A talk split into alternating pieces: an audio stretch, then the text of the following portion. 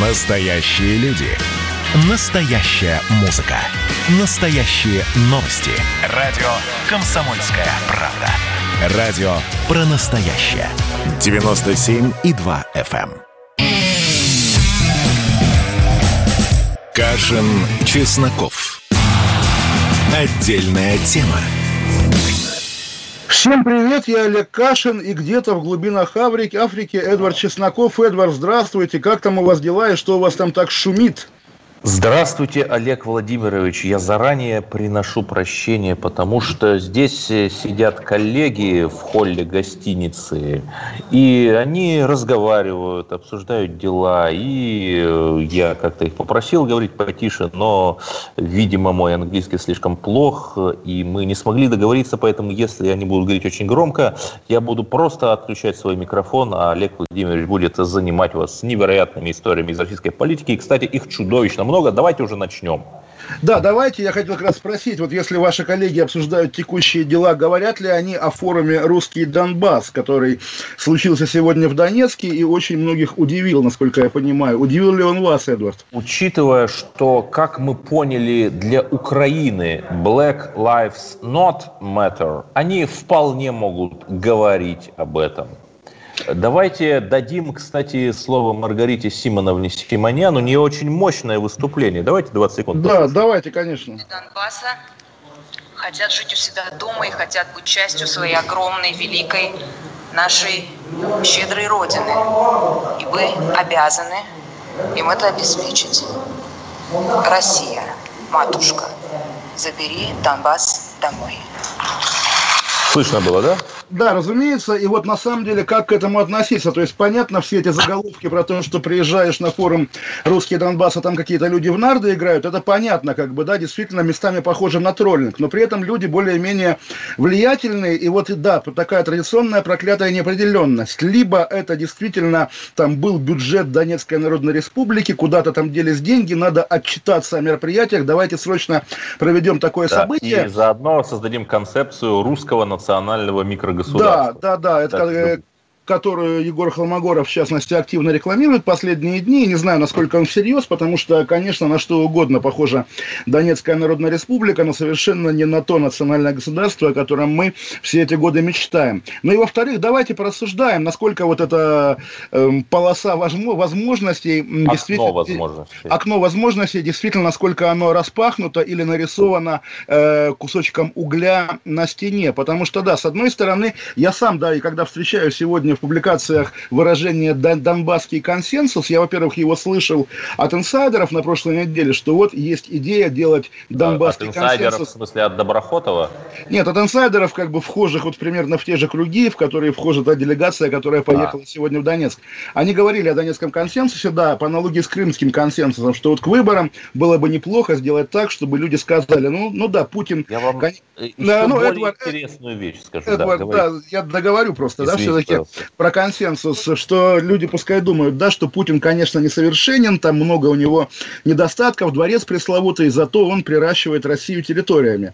Но все-таки есть большое сомнение, что крымский консенсус, который был тогда, да, Крым, страна мечты, там наше Средиземноморье, символ несправедливых потерь 91 года, да, и разрушенный, нищий, убыточный и голодный Донбасс, это одно и то же, да, и то, что тогда вызывало воодушевление всеобщее, сейчас, наверное, вызовет, по крайней мере, споры. Но это, еще раз повторю, если мы говорим о самой, как бы, там, крайней части, максимальной части этого окна возможностей. Если мы имеем в виду, что, наверное, с приходом к власти новой американской администрации Москве зачем-то захотелось, как бы, ее потроллить, попугать, вот давайте мы сейчас присоединим, не хотите, тогда там, не знаю, снимите часть санкций или еще что-то. Может быть, такой торг. Потому что, ну, в самом деле, как бы, э, любая э, инициатива, исходящая из Москвы по Донецкому поводу, она вызывает э, первое чувство, первый вопрос, а в чем здесь на самом деле подвох?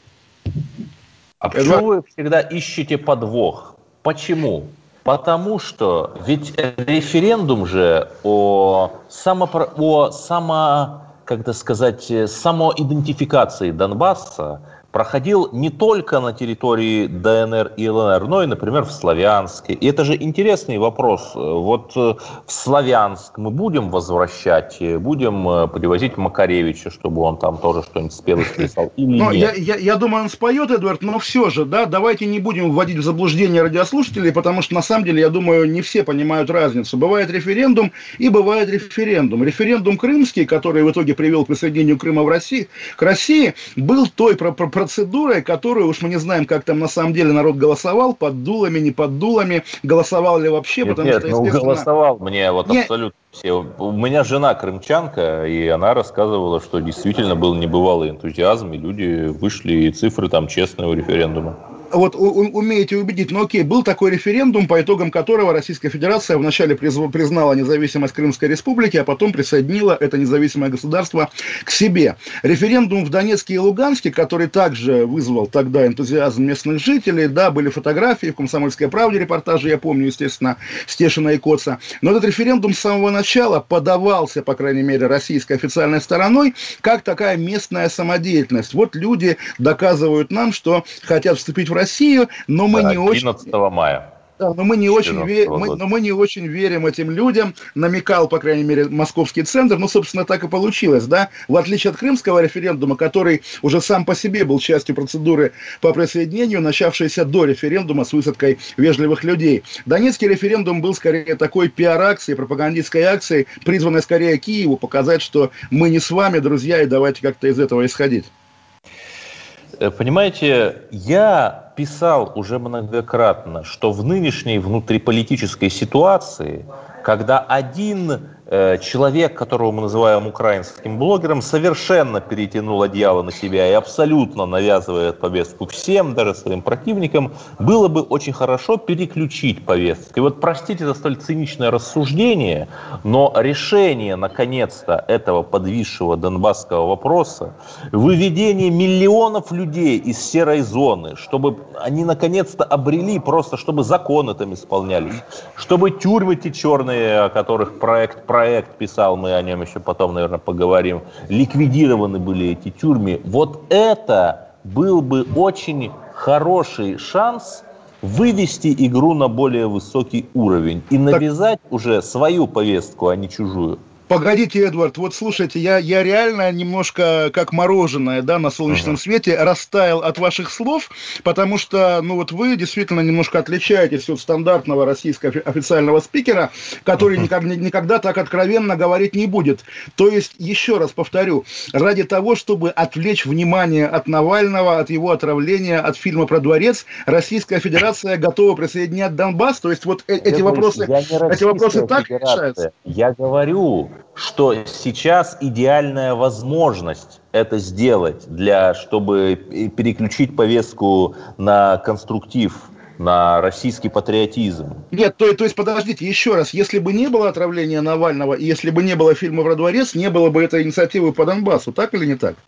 Понимаете, я не думаю, что фильм про дворец – это какой-то триггер. Гораздо опаснее любых фильмов попытки дестабилизации ситуации, э, выход э, вот этих вот рассерженных протестующих на улице, да? Ну, И я думаю, э, понимаете, ведь после э, болотной весны, вернее, с, начала зимы, которая там весну перешла, э, произошла, случилась некоторая подморозка, да, там законы об иноагентах и так далее. И вполне возможно, что и сейчас снова будет некоторый дрейф такой в патриотическое право, а будет ли это воссоединение с Донбассом или что-то другое, сказать сложно. Но вот я прямо чувствую, что вот снова у нас будет в тренде традиционализм. Ну, вы знаете, Эдвард, то есть действительно мы с вами нащупали, придумали этот рецепт, как заставить российскую власть повернуться лицом к русскому народу, да? Надо ее как-нибудь спровоцировать, да, снять фильм о ее, как бы, не знаю, несметных богатствах, да, Да, или еще привлечь, раз, слушайте, привлечь было внимание к очень много фильмов. Э, укра- Великий украинский блогер э, снимает э, примерно каждые полгода какие-то яркие фильмы. Э, Эдвард, вы, вы, вы слушайте, ну вот опять-таки, великий украинский блогер, если вы о Шарие говорите, я о Шарие. Если вы о ком-то еще говорите, о ком. Чего по фамилии людей не называете? Если вы о Навальном, то, между прочим, э, новости такие, что сегодня его нашумевший фильм про дворец, по данным Ютуба, набрал, наконец-то, 100 миллионов просмотров. Мы могли бы говорить, что подозрительно это слишком много, но сегодня же, по крайней мере, один зритель признался, что и он смотрел, он совсем не навальнист, это Лукашенко пресловутый, uh-huh. который сегодня долго пересказывал фильм Навального и возмущался, как же так он в бессознательном состоянии снимает кино. Вы знаете, если бы Лукашенко действительно был союзником России, он просто сказал, это мой дворец, его для меня строили, кальянная с шестом для меня. Вот это был да, да, да. Но мы с вами давно выяснили, что Лукашенко только изображает друга и да, союзника России, а сам, соответственно, абсолютно, абсолютно какой-то, э, ну, как бы прямо скажем, враг всего доброго, что есть в нашей культуре, в нашей цивилизации и в нашей экономике даже. Но все-таки хорошо. Итак, допустим, мы представляем, завтра там парламент Донецкой Народной Республики голосует за вступление в состав России, Госдума Совет Федерации все дело ратифицирует, Путин принимает Пушилина, обнимается и с ним, и теперь Пушилин это губернатор, и второй там и кто? Теперь Пушилин это Сергей Аксенов. А помните, как было знаменитое интервью Бородая, да, когда ему говорят, а что Пушилин? А он говорит, Чепушилин. И в скобочках пометка смеется. Ну, в общем, да, представим, такое возможно, будет такое, ждать такого, как вы считаете, Эдуард? Э, Олег Владимирович, мои знакомые из одной патриотической партии, они сказали, что это будет одним из их требований партийной программы признание Донбасса и его реинтеграция в Россию, конечно же. И поэтому, когда вот такие сигналы исходят одновременно с самых разных сторон, ну, наверное, хочется сказать, пойман пелинг. Пой, мэн. Мы вернемся через две минуты. Отдельная тема. Кашин Чесноков. Вернемся. Оставайтесь с нами. Кашин Чесноков. Отдельная тема.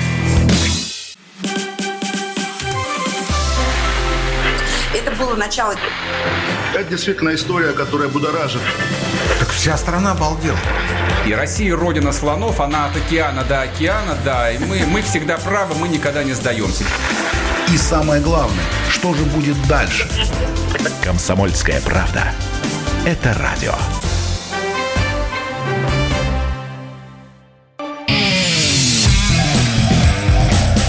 Кашин, Чесноков.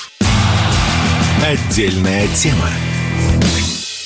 Олег Кашин, Эдвард Чесноков и чеченский уголок нашей программы традиционный. Сегодня Пресненский суд Москвы санкционировал арест уроженца Чечни Саид Мухаммада Джумаева, подравшегося с Росгвардией в Москве 23 января. И мы говорили об этом позавчера, потому что вот эта история с этим парнем, который действительно очень люто избивал росгвардейцев. Более того, сейчас я заходил в чеченские и, Эдвард, удивительно дагестанские инстаграм-аккаунты, где абсолютный mm-hmm. восторг царит по поводу того, что это этот наш волк, этот наш тигр, этот наш лев дрался с этими шакалами героически. В общем, да, шайтанами, я, да. Я, я думаю, да, поскольку мы помним, что знаменитый Шамиль Басаев в 91 году защищал Белый дом, а потом стал известно кем, то у этого парня тоже большие перспективы, если его, конечно, не убьют в тюрьме. Но, поскольку мы рассказывали о том, как депутат Госдумы Адам Делимханов, знаменитый правая рука Кадырова, обращался к этому парню, когда тот еще был в бегах, да, важный момент, его поймали в лесах Псковской области, где он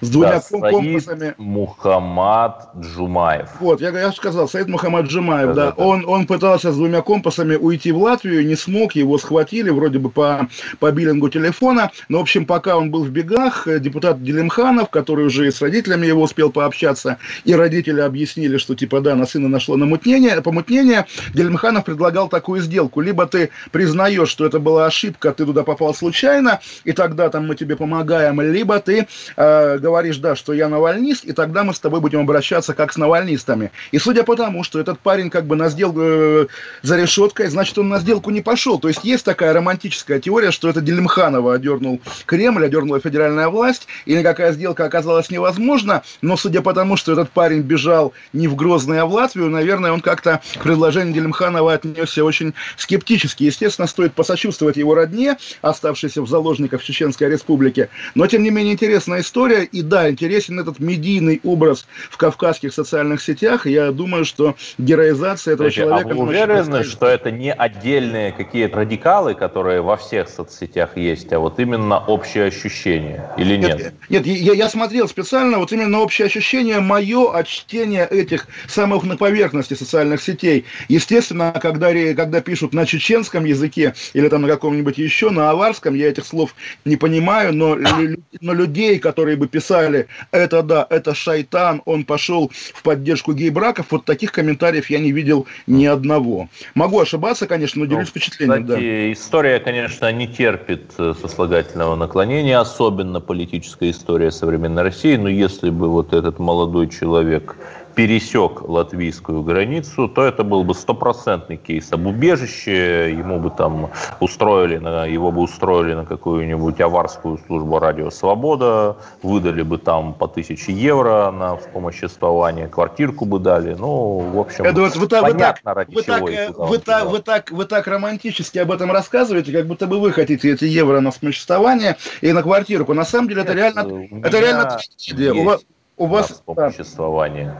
И ипотека замкадом, да, нет, это реально трагедия для вот в данном случае молодого чеченского человека, что путь ему вот два, два развилка. Да, в леса, два... буквально в леса. Да, ну, в, в леса, ладно, не в исламисты, конечно, но вот туда, либо к Делимханову, да, и хорошо, мы тебя прощаем, за это ты будешь нашим, там, не знаю, киллером, да, Немцова еще раз убьешь там или кого-нибудь еще, не дай бог, да, либо туда, на запад, в общество чеченских геев, которые будут говорить, что там слава бойцам Ичкерии. Третьего пути нет. Нет, нет возможности для человека, не российскую власть, да, оставаться частью российской, там, не знаю, российского общества, частью народа, быть нормальным гражданином, гражданином всегда власть сама загоняет людей вот в эту развилку. Либо ты идешь продавать свои, так сказать, всякие органы Центральному разведывательному управлению, либо ты продаешь их Федеральной службе безопасности. Третьего варианта нет. Понимаете, какой кошмар, да? Э, так может быть разрушение вот этого делимхановского консенсуса и русификация Чечни вместе, кстати, с присоединением Донбасса как раз сейчас тоже начнется, потому что, ну, раньше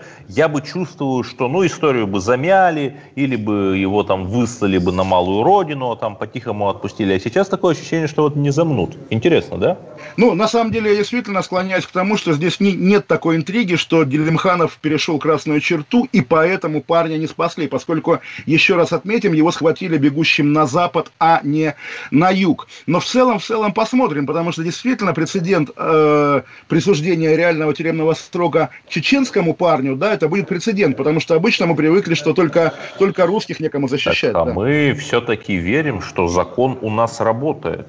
И ну, мы действительно, я надеюсь, увидим, что он работает вот хотя бы на этой отдельной истории. Кто верит, а кто не верит. Ну и вот вы сказали, Эдвард, выражение такое, оно меня прямо испугало. Русификация Чечни, да, то есть приезжаем в Чечню вашей мечты, а там, значит, не знаю, голубоглазые, русоволосые чеченцы крестятся. Ну, Олег Владимирович, у вас же какое-то совсем примитивное представление о национальном концепте. Это же не какая-то э, история про этнос, да, это история про культуру, это история про гражданственность, про то, что люди, откуда бы они ни приехали, на каком бы языке они ни говорили, отождествляют свое будущее с будущим страны, и все. Ну, сложно сказать, потому что, ну, смотрите, людям, которые, ну, были детьми хотя бы, да, во время Второй Чеченской войны, сейчас лет по 25. И когда для них Российская Федерация с момента, как бы, рождения была тем врагом, который прет на твою родину, да, я думаю, трудно, трудно им связать свою судьбу с судьбой России. Это философский вопрос, что с этим делать. Но вот такими простыми лозунгами, ну, ведь там наши с вами деды воевали вместе. Да не воевали, на самом деле не так воевали, как мы знаем. Потому Поэтому что... нужен другой лозунг. Россия защитница мусульман, и она защищает их в Ливии, Сирии, ЦАР и далее везде. Ну, также грустная история, потому что, если честно, вступая в конкуренцию с запрещенным в России исламским государством, да, как защитница ислама, Россия может и проиграть эту гонку, опять же, очень странных вооружений, нет? Ну, не знаю, не знаю. Все-таки мы умеем в твердую силу. В мягкую пока еще не умеем, а в твердую умеем. Давайте я вам про зверство ФСБ расскажу. Вы же хотите это услышать. Да, конечно. Совершенно чудовищная вещь. Трехбуквенные товарищи открыли уголовное дело против молодого человека, который постил мемы о выборах в Государственную Думу 16 года. Вы об этом слышали? Нет, ну очевидно какой-то... Конечно нет, конечно нет, потому А, что такого не понял было. шутку, а да. Департамент внутренней безопасности США открыл дело против американского блогера, у которого 58 тысяч фолловеров в Твиттере, за то, что он в 2016 году постил мемы, высмеивающие Хиллари Клинтон, понимаете? То есть, ну это, это, ну, это же полностью, не полностью поехавшее.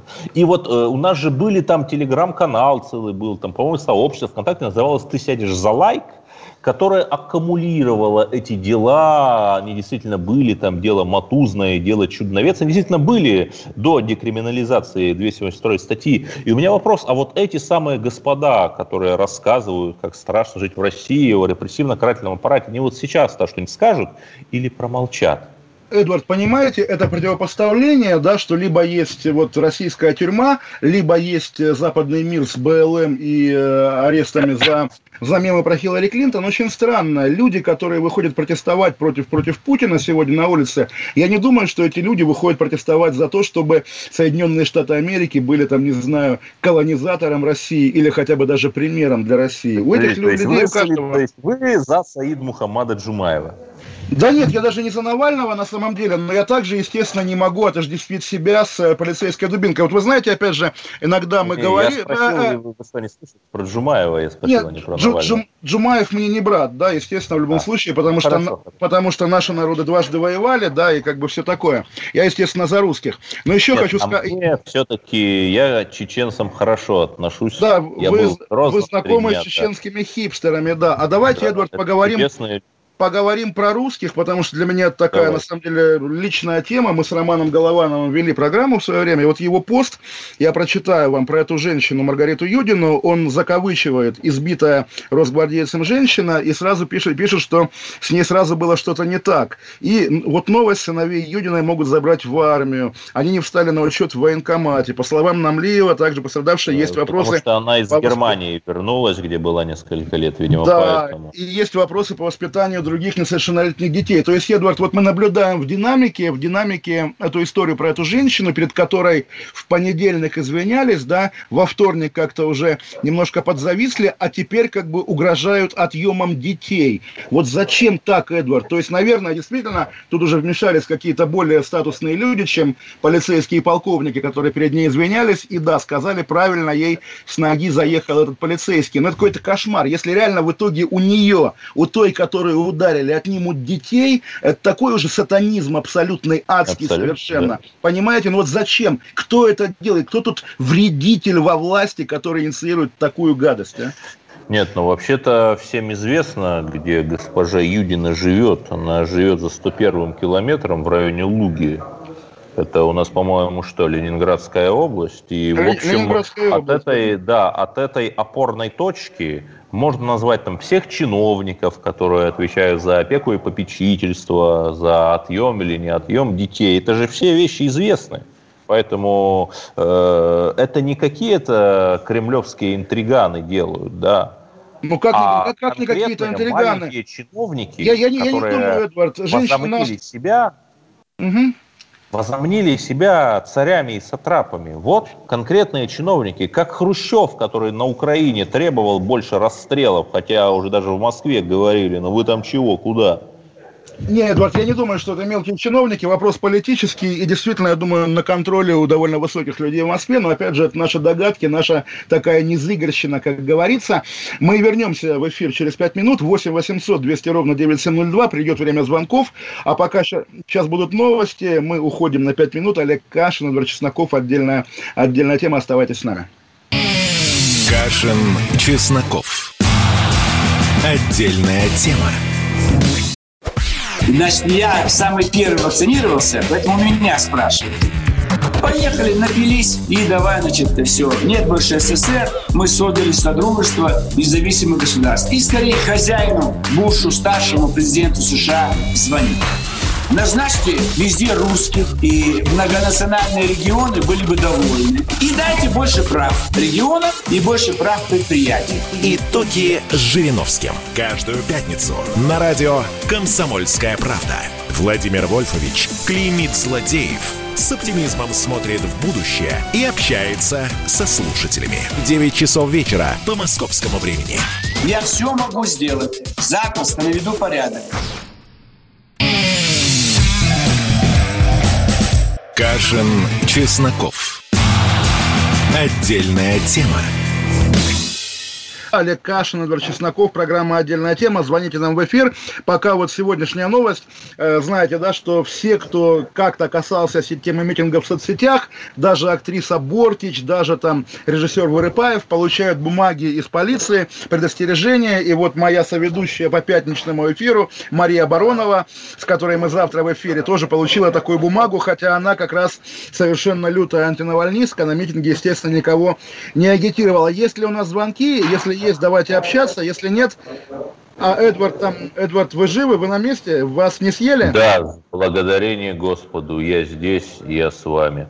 Да, хорошо, отлично. Тогда вы знаете, еще, наверное, сегодня очень интересное было выступление Натальи Поклонской, которая в том числе у себя в телеграм-канале написала как раз о Навальном, что да, на самом деле э, недосказанность, цитирую ее я, тест на сообразительность, когда есть пустоты, должны заполняться. Так получается ситуация по задержанию Навального. Э, в публичном поле есть одна причина задержания человека, которая вызывает у простых людей вопросы и непонимание. Создается информационный вакуум. Это тот же разговор, про который мы говорим. Если действительно действительно там какие-то проблемы с его правонарушениями, объясните, да, потому что иначе получается так, что человека пытались убить, а за то, что он, он не погиб, за то, что он выжил, его арестовывают. Сегодня Московский областной суд отказался его выпускать, но это было ожидаемо, тем более, что подготовка к э, воскресным митингам, которая идет полным ходом и совсем не со стороны организаторов митинга, да, со стороны силовиков, продолжается. Обыски, постоянные какие-то изъятия литературы. У Сергея Смирнова изъяли книги про тюрьму тюрьму забавно, как раз у главреда медиазоны. В общем, действительно, довольно мрачное, довольно жуткое, довольно жуткое впечатление. Владимирович, я считаю, что это совершенно нормальная реакция. Я против незаконности, я против государственного насилия. Но понимаете, один простой вопрос. Э, почему нельзя провести митинг на Сахарова? Или даже на Болотной? Потому что тогда будет видно, что на эти митинги выходит очень мало людей. Ну, тысяча, ну, две, ну, даже три, пять. Все равно на порядок меньше, чем э, 10 лет назад на Болотной. Понимаете? И именно поэтому навальнисты приглашают людей в другое место в самом центре города. Потому что там очень много гуляющих, потому что там такой достаточно небольшой пятачок – где даже тысяча человек будет создавать впечатление громадной... Да, но все-таки, Эдуард, давайте так же скажем. Во-первых, да, на, на моей памяти за эту неделю вы первое, опять же, условно официальное лицо, которое предлагает санкционированный митинг на Сахарова. До этого, естественно, это не звучало, но и представить себе, что Любовь Соболь, Албуров там, и Мария Певчих подают заявку на митинг на Сахарова, и мэрия с ними соглашается. Да, да, это же представить... очень странно, что в 2011 году почему-то заявку на Сахарова вполне подавали. Эдвард, а вы, зна- вы знаете, знаете, в одиннадцатом году президентом России был другой человек, мы его помним даже по имени, но при этом, да, важно понимать, что все эти сейчас... Да, но а, позиции, по сути, те же самые лица. Не те же самые, Немцова убили бойцы МВД Чечни, Касьянова запугали, он ушел в тень, Рыжков превратился в Мурзилку, который ходит на телевизионные всякие передачи. Нет-нет-нет, на самом, на самом деле все-таки, помимо прочего... Но Навальный тот же самый. Ну, а, а один Навальный остался. Нет, и самое главное, что уголовное дело, по которому сейчас э, всех этих Соболя других хватают, да, это дело о нарушении санитарных норм, то есть карантин же, да, митинги запрещены. У нас есть звонок, а кто у нас звонит, скажите. Алексей Москва, да, здрасте, Алексей. Алексей. Олег, Эдвард, добрый, Олег, Эдвард, добрый вечер. Здрасте. Алексей, Москва, русский. А, вопрос у меня следующий. А, верите ли вы, что следующим президентом Украины будет, э, ну, условно, пророссийский Медведчук? И возможно ли в украинской политике, допустим, на посту премьер-министр тот же Шари, который уже вполне себе политик, э, а не только блогер. И вообще, какой будет следующий президент Украины? Пророссийский, антироссийский или проукраинский? Э, какие э, по этому поводу у вас мысли? Ну, давайте, не знаю, Эдвард, наверное, лучше ответит. Смотрите, он... смотрите, Алексей, скажите, вот вы нам звоните из Москвы, э, вы же не постоянный зритель вот этих вот телешоу, где Украина обсуждается с пеной на, на губах беспрерывно. Давайте там э, поговорим о России или хотя бы о Центральноафриканской Республике. Но говорить об Украине это уже какая-то полная пошлость. Не, а я могу, я могу встрять, на самом деле. То есть понятно, что это действительно дискредитированный жанр, но тем не менее вопрос-то, если человек задает, давайте на него отвечать. Нет, Может... давайте ответим. А, вот... Медведчук, не, на, на Украине нет пророссийских кандидатов. Нет их. Единственные пророссийские политики это те, которые призывают в том или ином виде объединить Украину с Россией. Вот был народный губернатор Донбасса Павел Губарев, э, который к этому призывал, чтобы Донбасс вернулся в родную гавань. Вот но вопрос, Донбасс-то Донбасс, как, как вернется Львов в родную гавань, и где она, где она в Вене, в Варшаве или еще где-то. И еще момент, вот на самом деле, да, имя Медведчука, оно правильно прозвучало, потому что, конечно, это совершенно не пророссийский политик, но он, как известно, друг и кум, это публичная информация, а не слухи, они публично крестили ребенка, кум Владимира Путина, и я думаю, в этом проблема, то есть Владимир Путин хотел бы, чтобы Украина была дружественная во главе с Медведчуком, и поэтому Путин любит Украину. У нас еще один звонок, как зовут звонящего? Здравствуйте. Евгений Воронеж, здравствуйте. Э, добрый вечер. Здравствуйте. Это э, Евгений из Воронежа. Я вот хотел бы сказать вот по поводу этого чеченского парня. Так. Свое мнение. Алло. Да-да, мы здесь Джумаева, да, говорите.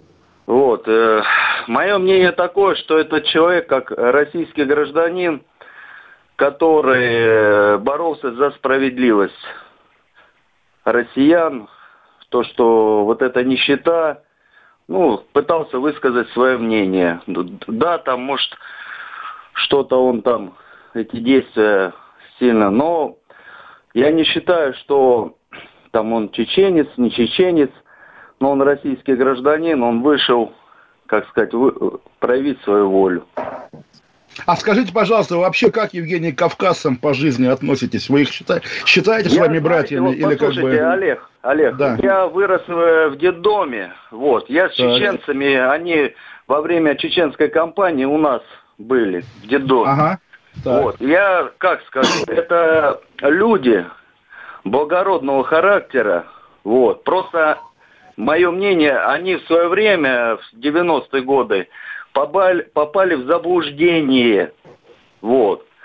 А то, что они благородные, на, готовы на поступок, вот, просто некоторые силы их используют. Вот и а все. скажите вот такую вещь. Кто более братский народ, украинцы или чеченцы? Кто более братский народ? По духу, по духу, я считаю, кавказские народы, они более близкие. Ясно, Потому спасибо большое. В общем, про... ага. А, алло. Да. Угу.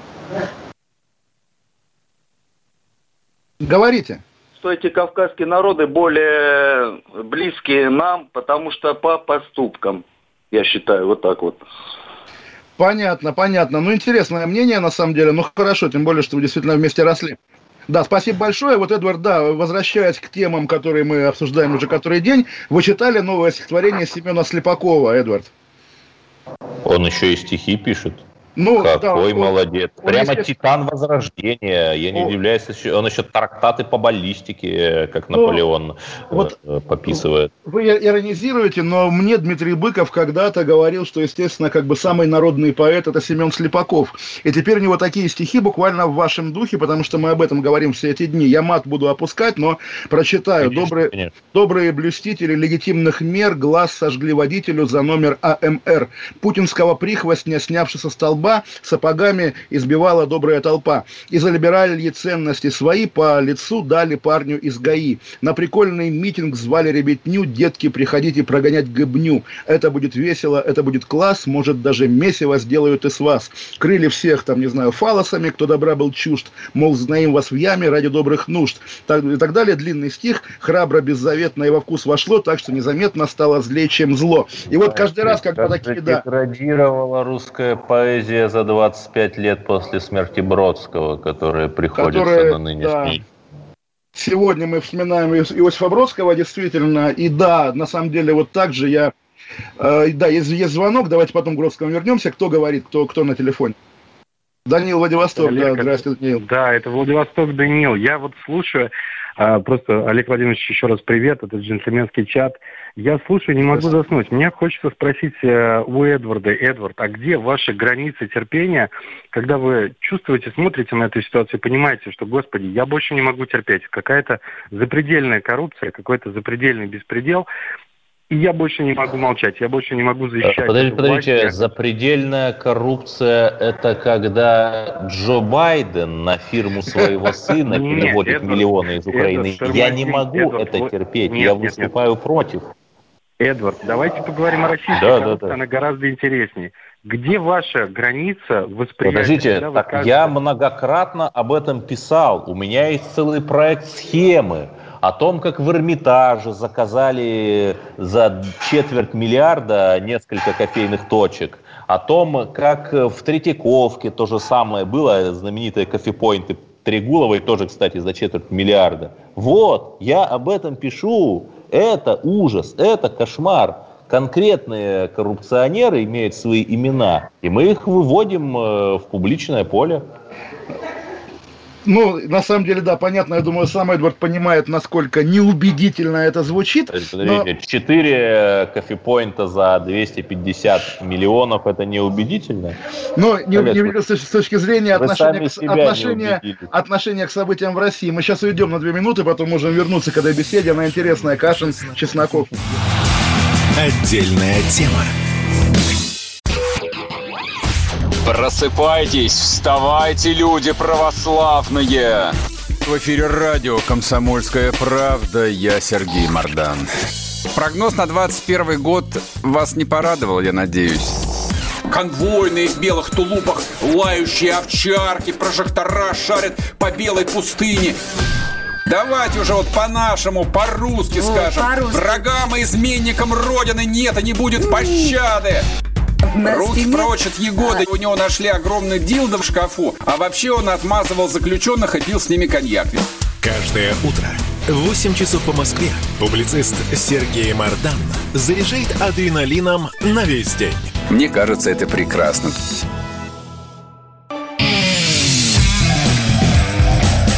Кашин, Чесноков. Отдельная тема. Олег Кашин, Эдвард Чесноков перед перерывом слушатель спросил Эдварда, как он, почему он терпит коррупцию в России и где предел, где Эдвард перестанет ее терпеть, на что Эдвард сказал про Байдена, что у него, значит, с сыном как бы коррупционная схема была на Украине, и что сам Эдвард побеждает коррупцию в России, разоблачая кофепоинты в Эрмитаже. Я не думаю, что вот этот максимальный уровень кофепоинтов в Эрмитаже может удовлетворять людей, которые хотят справедливости для всей России, и думаю, Эдвард сам это понимает, поэтому э, мне не, как бы неловко вести этот спор. Я думаю, как бы здесь есть какая-то недоговоренность. Вот, Эдвард, как, как, как считаете? Я как бы подмигните, если я прав, скажем так. Э, Олег Владимирович, послушайте, то есть если для вас эти две истории из Петербурга и Москвы, истории из, из культуры на полмиллиарда рублей, это какие-то ничтожные истории, это не коррупция, то это ну, какое-то ну, запредельное просто лицемерие. Не с вашей стороны, конечно, а вот э, э со стороны, скажем так, моих оппонентов. Ну, на самом деле нет, не лицемерие, но мы понимаем также, да, что атака на Трегулову, на Третьяковскую галерею связана не, со, не со стоимостью кофепоинтов, а с чем-то другим. Может быть, кто-то хочет занять ее место, допустим. Подождите, а вы много видели вообще атак на них? То есть есть а, нет, я класс Не-не-не, конкретно Трегулова, да, есть телеграм-каналы совершенно дикие, на которые мы с вами регулярно ссылаемся, которые эту бедную Трегулову то какую-то картину с якобы террористом там повесили, Черчилля, то еще там что-то. Ее конкретно мочат, О, да, мы даже можем догадываться. Грозного кто... и сына его Ивана она не уберегла. Ивана Грозного не уберегла, да, и за это ее нужно было отправлять в отставку, но я думаю, опять же, заказчики компании против нее руководствуются не этим, ну и тем более, ну, что... Какой я... ну, ну, мы же знаем друг давно, ну каких заказчик? Я сам все писал по своей инициативе, и, и вот я вам в глаза без видео говорю. И телеграм-канал, да, в глаза без видео, телеграм-канал Культ, да. раз вы идете, давайте лучше о Бродском, Эдвард. Нет, на самом... нет, не я веду, да, о Бродском, да. Да, давайте о Бродском. Сегодня 20... Александровича, тем более, по слухам, 25, он да. в эвакуации в Череповце, в моем родном городе, был крещен. А в моем родном городе он был в командировке от журнала «Костер», написал несколько стихотворений, в том числе в ганзейской гостинице «Якорь», где мухи садятся на сахар, и так далее, и так далее. На самом деле, вот недавно было у одного как бы популярного коммунистического ютубера, не знаю, видели вы или нет, большое как бы исследование на тему того, что Бродский раздутый антисоветский конъюнктурщик. На самом деле, конечно, антисоветская составляющая, которая тогда казалась важной, хотя, в общем, ничего принципиально антисоветского в нем не было, это был не советский советский поэт, который жил вне советской парадигмы и мог, а, вот я сейчас скажу, фамилию Мжаванадзе я помню, но на кого ему был похож Мжаванадзе? На Блейка, по-моему, потому что он не знал в лицо членов Политбюро, был нетипичным советским человеком. Тем не менее, да, с годами, когда все наносное ушло, для нас Бродский это великий русский поэт, естественно, который абсолютно уже никак не погружен в политический контекст. И даже да, та же отдана независимость Украины. Вот, раз, разумеется, да, удивительное дело, но есть люди, причем те, которые любили Бродского там всю жизнь, поскольку так положено, да, либеральный интеллигент должен любить Бродского, теперь брезгливо отзываются о Бродском, и вот как раз я цитировал вам стихотворение Слепакова, окей, похожего на заказное высказывание против митингов, и там тоже вижу в комментариях, вот это его на независимость Украины, то есть какие-то есть идиоты, которые считают очень сильное, очень мудрое и очень объяснимое, понятное высказывание Иосифа Бродского по поводу украинского, э, украинской государственности украинского народа считают каким-то конъюнктурным, что каким, какая конъюнктура. 94 год человек написал, естественно, то, что чувствует, и то, что, и то, как иначе не может чувствовать русский человек, потому что русский человек, одобряющий украинский государственный проект, конечно, это какой-то национал-куколт, наверное, да, как говорится. Нельзя быть таким, естественно, любой русский подпишется по стихами Бродского за независимость Украины. И у меня есть одна теория, вот почему в России некоторая неустроенность. Бродский сказал, ни дворца, ни погоста не хочу выбирать, на Васильевский остров я приду умирать. И на самом деле это предсмертное его пророчество, пожелание, оно же не осуществилось.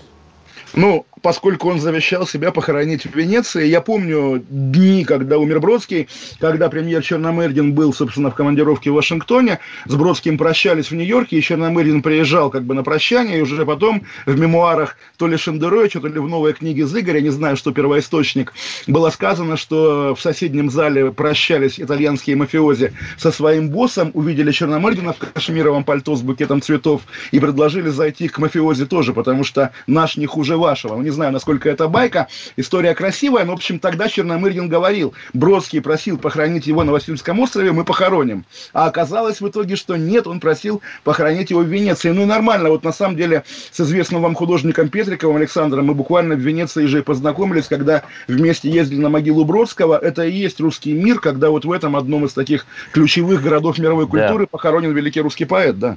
При этом Анатолий Собчак, звал Бродского поселиться в Петербурге, но не поселился Бродский, и вот э, от этого и есть наша какая-то раскоряка, что вроде бы обещаю на Васильевском острове умереть, а умираю, э, вернее, обретаю последний Ой, ну покой, и, и, и вот здесь, там вот и, в Венеции. И здесь начинается уже альтернативная на история. Как альтернатив... да. да, альтернативная история на острове буквально Сан-Микеле. Альтернативная история, когда Бродский переезжает в Петербург постсоветский, знакомится с Собчаком, естественно, знакомится с Владимиром Путиным, Ксенией Собчак, Игорем Сечиным, Виктором Золотовым, проводит с ними да. время пьет с ними водку, и как бы и он на них влияет, да, превращая их в людей Конечно. своей культуры. И они на него влияют, пропитывая его своим... Превращая его в людей своей чекис, культуры. Чекистским юморком, как бы всем этим, как бы, и вот такая конвергенция, да. Конечно, смерть Бродского именно в том, году, в том году, рубежном году для постсоветской, наверное, демократии российской, когда, собственно, год выборов ельцинских знаменитых, наверное, это было естественно, как бы человек, вот, собственно, человек своей эпохи, представить Бродского сегодня, кем бы он был. Естественно, он там не мог бы быть за Навального, но, естественно, он не мог бы писать такие стихи, как э, Семен Слепаков или как Дмитрий Быков. Да. Ну и при этом он себя называл русским поэтом, понимаете, не российским, не советским, а русским поэтом. Вот эти два слова нам дают некую надежду, что все-таки все у нас будет хорошо. И мы увидим ту Россию, какой она должна быть и какой она явится во всем своем блеске богатстве, славе и величии. Ну а мы с вами простые русские радиоведущие, в этом тоже нет ничего неприличного, и само слово «русский», которое, я думаю, еще будет греметь в веках как символ всего хорошего и правильного, да, и, естественно, от нас это зависит, поэтому русский, естественно, никогда не должен соглашаться с полицейской дубинкой, избивающей безоружного, русский никогда не должен одобрять воровство, если угодно, русский всегда должен быть на стороне добра, на стороне правды, на стороне слабого, Именно на стороне поэтому Бога. нам надо перестать называть Лукашенко нашим союзником. Разумеется, разумеется, По перестать всему, называть Лукашенко нашим союзником. Да, конечно, Лукашенко нам не друг, нам друг прост- простой русский человек всегда. Мы прощаемся с Эдвардом до понедельника. В понедельник в 9 вечера в эфире, а завтра программа «Война Самое и мир». главное, вы все все понимаете, не делайте глупостей. Да, не делайте глупости и, не делайте подлости. В программе «Война и мир» завтра в 6 вечера с Марией Бароновой мы поговорим также о событиях недели. Всем пока, Олег Кашин, Чесноков, всех обнимаю. Чесноков.